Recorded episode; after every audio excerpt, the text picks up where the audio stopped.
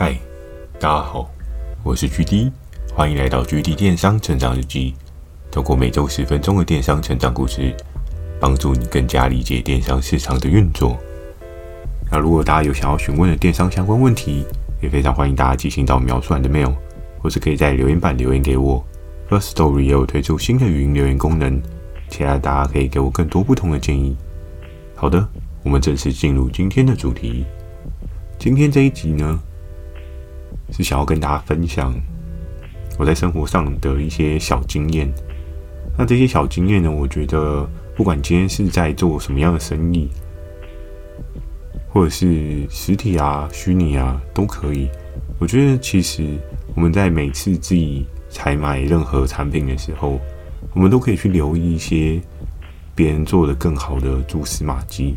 我们可以去思考一下，诶，那在这么多样的商品的面前，你是怎么样与众不同？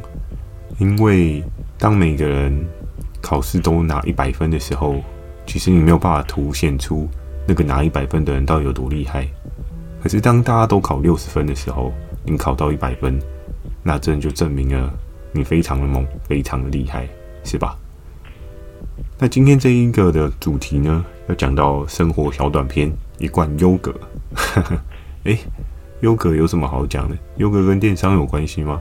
线上网络上面卖这种生鲜的比较少，这一类产品的腐败的状况会比较高一点，所以成本相对也比较高。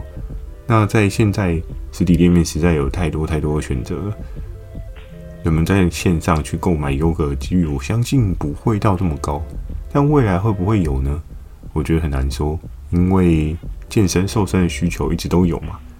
所以，我们就可以持续的看下去，搞不好未来的市场真的有人会主打这一个类品去做操作。那在这个主题的开始之前呢，首先要问大家一个你觉得很奇怪的问题：你是不是有去过卖场？诶，怎么会问这个问题？是这样，卖场又有确诊了吗？呃，不是的，问这个问题呢，主要是想要先了解一下大家是不是都是去卖场买东西，因为其实每个人的消费习惯都不太一样。你可以观察你周遭的身边所有人，你可以发现，有的人他的习惯去全家、Seven Eleven 这种便利商店去做采购，有的人呢，他的采购呢会比较偏向是小型的超市，那像是全联啊，又或像是顶好啊、家乐福的 Mart 之类的。那有的人呢，可能就会习惯去一些大卖场、量贩店。一个礼拜去一次，然后一次把一整个礼拜所有的需求全部购足，这样子的人也是有。所以在一开始想跟大家聊的是，那你是不是都有去过卖场呢？那你的卖场通常你都会选择去哪一种类型的卖场？因为我们可以发现，在不同卖场对应的产品单价会有一个不一样的效应哦。我们可以看到，同样的一罐优格，它可能在 Seven Eleven 卖的。跟在全联卖的是不同的价位，那我们可以看到，在全联卖的跟好事多卖的，可能又是不同的价位，不同的调性，不同的产品，可能也会有不同的品牌，它能够建构出一些不一样的产品价值。这件事情，我相信大家应该都能够知道，只是没有人特别会去关注这一些小小的细节罢了。那问完了这一个问题之后呢，就要开始进入生活小故事哦。有一天呢，我骑车慢慢慢慢的骑到了台北市的某一条路上。那在当天晚上，我准备吃吃个简单的晚餐，然后去准备一些家里的食材。而在那条路上呢，非常的特别哦。在前述跟大家聊到说，卖场会选择哪一个卖场？那为什么会特别问？就是跟这个故事有强烈相关哦。我骑着车在一家全联停了下来，而那条路我实在觉得蛮特别的。怎么说？当然可能你家附近也有这样子的状况，可是我可以看到那条路，它有 Seven，它有全家，它有全联。诶，讲到这边觉得很合理啊，对不对？就是 Seven、全联、全家都都在同一条路上，这很常见吧？但你知道吗？在同条路上，既然还有美联社，既然还有家乐福 Mart，哎，这一条街到底是多么多么黄金？到底有多少的人群力，竟然可以让这么多的连锁店，对不对？看到已经有很多人开着，他还去开这边。然后在那个时候呢，我自己的想法呢，我一下来第一个选择，我就是进到了全联。诶，可能很多人会想说，诶，那其他间不好吗？就对我当时的决定跟我自己想象的状况来讲的话，这样我都可以选择全联了。那我为什么要去 Seven 或是全家买比较贵一点的东西呢？所以其实当下我就选择进入全联哦。那可能也会有人说，诶，那美联社跟家乐福怎么不在你的考量之内？我相信大家可能对每一个不同的卖场都会有一些不一样的定位。我觉得这三个卖场分别给我的感受是，我们就假设这个品牌对应的距离感来做一个说明好了。美联社其实我真的一年了不起去个两次到三次，真的很少很少。然后家乐福 Mart 呢，它其实算是在这一两年出现的吧，所以我对它也相较来说稍稍有点距离感。那全联的部分呢，其实真的是很长一段时间，买东西可能都已经被养成习惯去全联了，所以并不是说谁好谁坏，又或者是说谁的东西便宜，谁的东西贵。就已经养成一个定锚效应，你就会觉得哦，买东西那如果我要去那种小型的超市的话，我就是选择去全联买啊，自然的把我的车子停在全联的前面，然后进了全联作为我的对应采买哦。那我相信很多人应该都有去过全联的经验。那进到了全联之后呢，我们可以看到是什么样的状况？我们可以看到是有一些简单的生鲜蔬果啊，不管是水果啊，不管是肉品啊、海鲜啊，又或者是调味料啊，各式各样的。然后像是牛奶啊，或者是优格这一类的东西，你都可以在进去这个卖场里面很快的找到你所想要的产品类别哦。那在当时我呢，我自己个人习惯都会是先逛逛水果，看一下有没有什么。很特别的水果，像我自己对于洛梨是还蛮爱的，所以其实我都会先看一下他们有没有进纽西兰的洛梨哦，因为纽西兰洛梨跟台湾洛梨吃起来口感真的还蛮不一样的，所以我都会习惯性的稍微找了一下这个东西。那看完水果之后呢，因为对于男生来讲，总是无肉不欢嘛，你会想要吃一些好吃的肉。不管是鸡胸肉啊，不管是牛排啊，不管是鲷鱼的鱼片啊之类这些东西，都会是我初期想要去设备去看的那个清单之一哦。我会想要看一下，哎，那它的价格有没有一些浮动？那还有没有一些特别的优惠、特别的促销？那走着走着，当我的水果跟生鲜都看完之后呢，我就会慢慢慢慢的走到了。有豆浆啊，有牛奶跟有优格的这一区哦。那我相信有逛过全联的人，大家都知道。其实我觉得应该不仅仅是全联，我觉得是所有这种小型超市的卖场都有一个很明显的状况，就是他们希望给予消费者很多很多的选择。可是就是这个很多很多的选择，有时候是不是你也曾经站在那个？是不是你也曾经站在冷冻库的前面犹豫了很久很久？没错，我也是犹豫很久很久的那个人。我们可以看到上面有各式各样的标价哦，黄标啊、白标啊，然后我们可以看到光泉是什么样的价位，可能其他的牌子是什么样的价位，瑞穗啊、林凤营啊之类的，我们可以看到很多很多不同的价位哦。在今天的主题呢，就是要讲到这个优格，整个优格墙上面啊，有各式各样的，当然不外乎就是前阵子大家很疯健身的时候。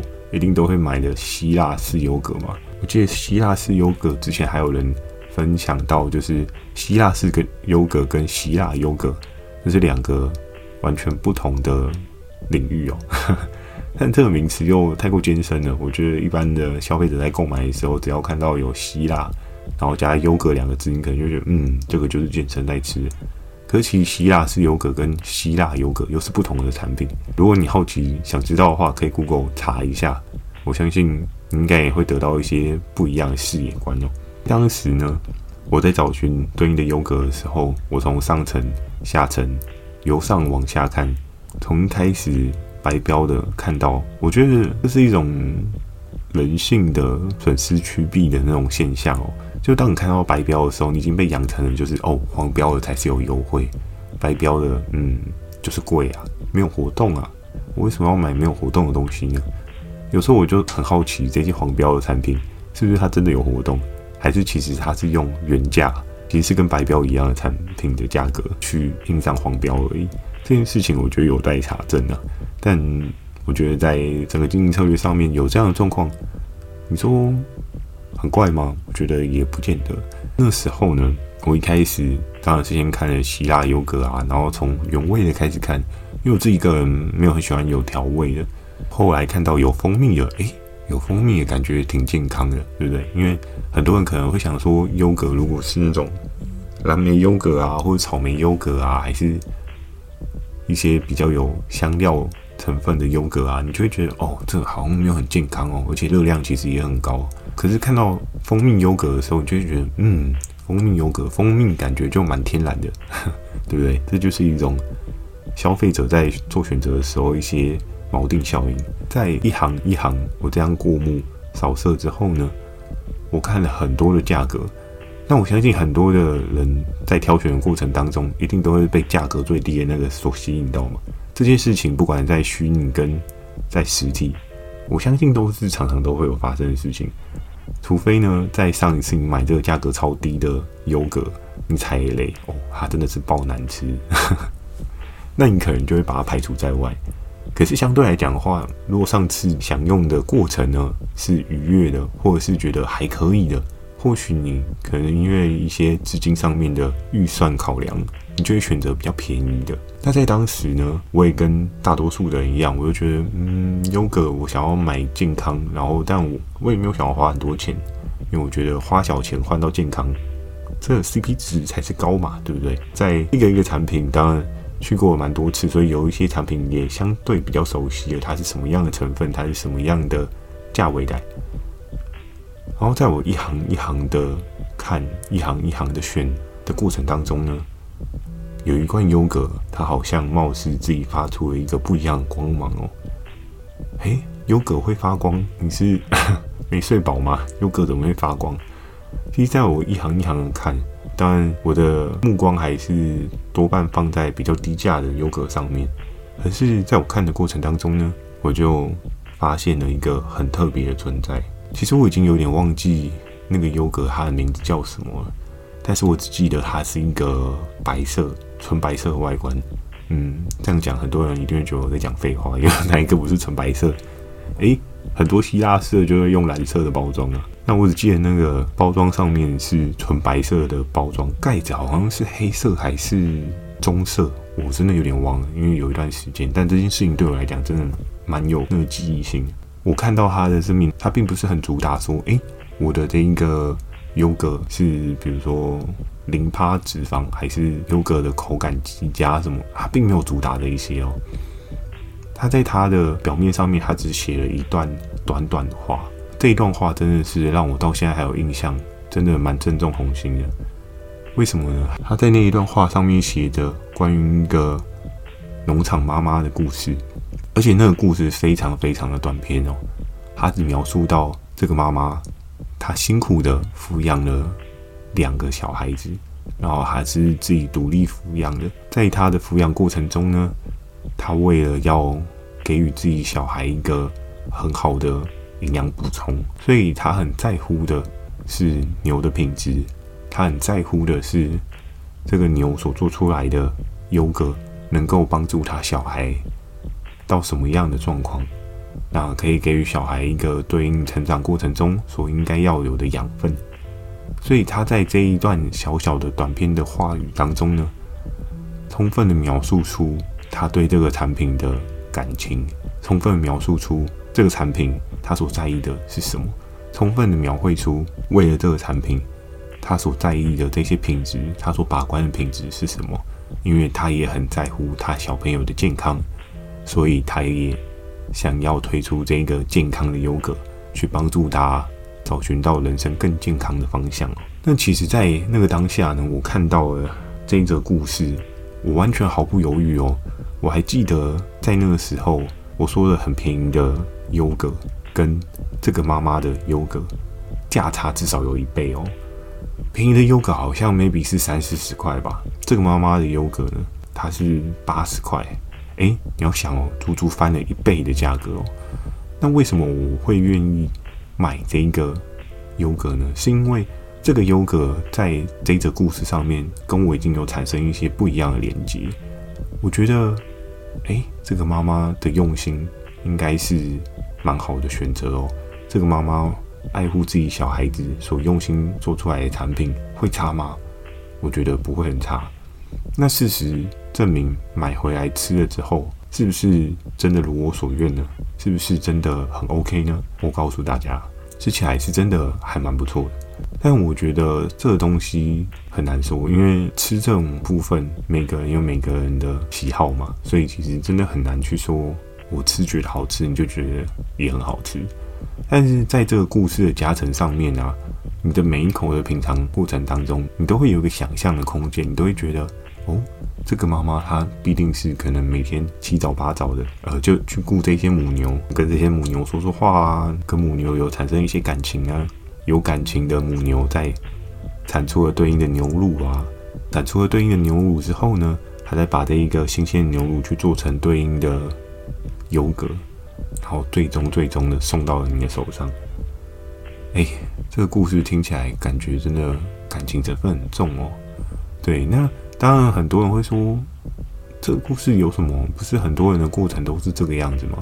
可是其实我在电商的经营过程当中，我很常遇到我的合作伙伴都会跟我说，哎，我的东西品质比人家好，哎，我这个东西真的很棒啊，为什么都卖不起来？但我觉得非常有趣的是，很多人都会在于价格上面去做一些追求，可能会觉得，哎，我东西就是要卖比人家便宜，我才会卖啊。可是，如果假设你前面已经付出比人家多一百倍的心力了，但是你还是只能卖跟人家一样便宜，那你前面做的那些事情到底在干嘛？你就跟其他人一样，就是哎，不用啊，我就是哦，简简单单做啊，反正我就卖便宜就好了。那我刚好把自己搞得这么累，对不对？但其实在这个故事当中呢，厉害的产品是会让人产生一些不一样的连接，就像是你手上也拿着的那一只 iPhone。你说 iPhone 它真的很值得你买吗？很多人去检视验证过啊，iPhone 实际的规格可能真的是不如 Android 的一些产品规格哦。但真的在买的人是受到周边朋友的影响，在 iPhone 它有一些企业的愿景。这边也是简单的跟大家分享一个我之前看过 iPhone 的一个小小故事，我觉得蛮酷的。我以前真的不知道这个故事，但我是在某一次翻书的时候发现这个故事哦。这个故事就是在讲 iPhone 他们在某一代推出的时候，然后有拍一个小小的短片广告。然后在当时呢，整个影片的描述就是有一个美国的小朋友，他是相对比较内向的，他不说话。他那一年呢，他自己存了一笔钱。买了一台 iPhone，在美国的那个 Christmas 就有点像是台湾的过年嘛，所以其实都会一家的围炉团聚。西方的过年呢，就是在一起啊，吃吃喝喝啊，然后拆圣诞礼物嘛。所以其实相对来讲的话，他们就是在那个时间去做一个围炉团聚的动作。然后画面转到了这一个美国的小朋友，他拿着这个手机，然后搭上了自己爸妈的车。到了家族的指定的地点，大家寒暄几句。这一个小朋友，由于他是一个相对比较内向、害羞的小朋友，所以他跟所以他跟家族的成员是不太打招呼的。不是他不好相处，只是他不太懂得怎么样跟人家 say hi、say hello。那在当时呢，父母也是拿他没辙啊，因为小朋友不说话，你总不可能逼他说话吧？那在那个时候呢，在他们第一天、第二天、第三天，大家都玩得很开心啊，大家都吃得很开心啊，聊天聊得很尽兴啊。可是这一个小朋友，他一直一直的都在旁边玩着他的 iPhone，都在旁边就是做他自己的事情，足足就像是一个网络成瘾症的小朋友，对不对？嗯，讲到这边，或许你会有点扎心哦，是不是？你身边也有这类型的小朋友呢？那故事。走到这边，你可能就会觉得啊，这个小朋友没救，对不对？都一直玩手机。那这个 iPhone 广告到底想要传输什么？那话题一转呢，到了这一个 Christmas 的最后一天相聚，家族的成员准备明天，大家可能心里准备一下，就要各自回家里了。但那是在最后一天的晚上，而这个美国的小朋友呢，他就将他手上的 iPhone，然后用传输器插到了在家族聚餐的地方的一个大荧幕哦。他当下只他只淡淡说出一句：“大家圣诞节快乐。”那为了让大家更开心呢，我准备了一个小小的礼物给大家。哦，小小的礼物，难不成是送每个人一只 iPhone？哎、太肤浅了吧！而且小朋友怎么会有钱买得起 iPhone 呢？对不对？那在那时候，他插了这个荧幕之后，然后荧幕上面开始播放出了在这几天这个小朋友从第三人称、第三视角去拍摄的这个影片。然后在整个圣诞假期当中，每一个小朋友啊，每一个大人的互动啊，每一个开心的举动啊，每一抹微笑。他都透过 iPhone 去记录了下来，然后在最后一天呢，他把这一些片段剪接成一个小小的影片，然后最后分享给大家，把大家这段时间的快乐去收集起来，去成为一个最特别的圣诞节礼物。讲到这边，是不是你有掉眼泪吗？我是还没掉啦，但我不知道会不会你觉得稍稍有点感动。对，那。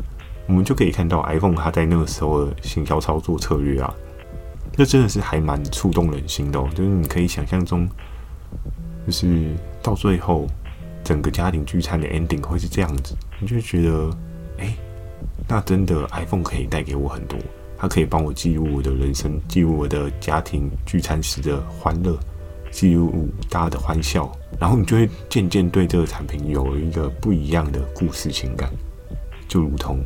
这个妈妈所做的优格一样，所以讲到这边呢，电商的路该怎么做？或许新的这一年，你也可以想想，你到底有什么事情做得比人家还要特别？是不是还要一如既往的在跟别人做价格上面的搏斗？如果你今天是一个电商出境的新手，你是一个小卖家，具体在这边真的强烈建议你，还是好好想想自己的路，因为。你要打赢那些千万甚至亿万的大卖家，很困难的。走出自己的路，相信你的利润点也会比你想象中的来得好。当然，你前面会需要下很多的功夫，你可能要思考一下，你要怎么样才能做成像那一关妈妈所做的优格？你要怎么样才能够在众多的优格当中突出你与大家的与众不同？那你才会有一个在市场上面不同的定位哦。才能够走出你人生的下一个可能性。好的，今天这一集呢，原本真的想要只录十分钟，不小心又讲了快要半个小时。嗯，好吧，可能我太搞维了。那今天的分享呢，就到这边。如果你喜欢今天的内容，也请帮我点个五颗星。那如果你想要询问电商相关的问题呢，也非常欢迎大家寄信到描述栏的 mail，或是你可以在留言板留言给我。First Story 也有推出新的语音留言功能，期待大家可以给我更多不同的建议。我会不定期的在 Facebook 跟 IG 分享一些电商相关的小知识给大家。那如果大家有一些小问题想要获得解答的，也可以再跟我说，我也会在 Facebook 跟 IG 去做一个额外的小短片的说明跟解答，帮助你可以更快的得到你想要的问题答案。好，那最后最后最重要的事情呢，就是记得锁定每周二晚上十点的《GD 链上成长日记》。那在新的这一年呢，我应该也会慢慢慢慢的去提高我的更新频率哦，请大家敬请期待。只要我 loading 没有超负荷的话，我就会尽可能的去完成这件事。那就讲到这边哦，晚安，拜拜。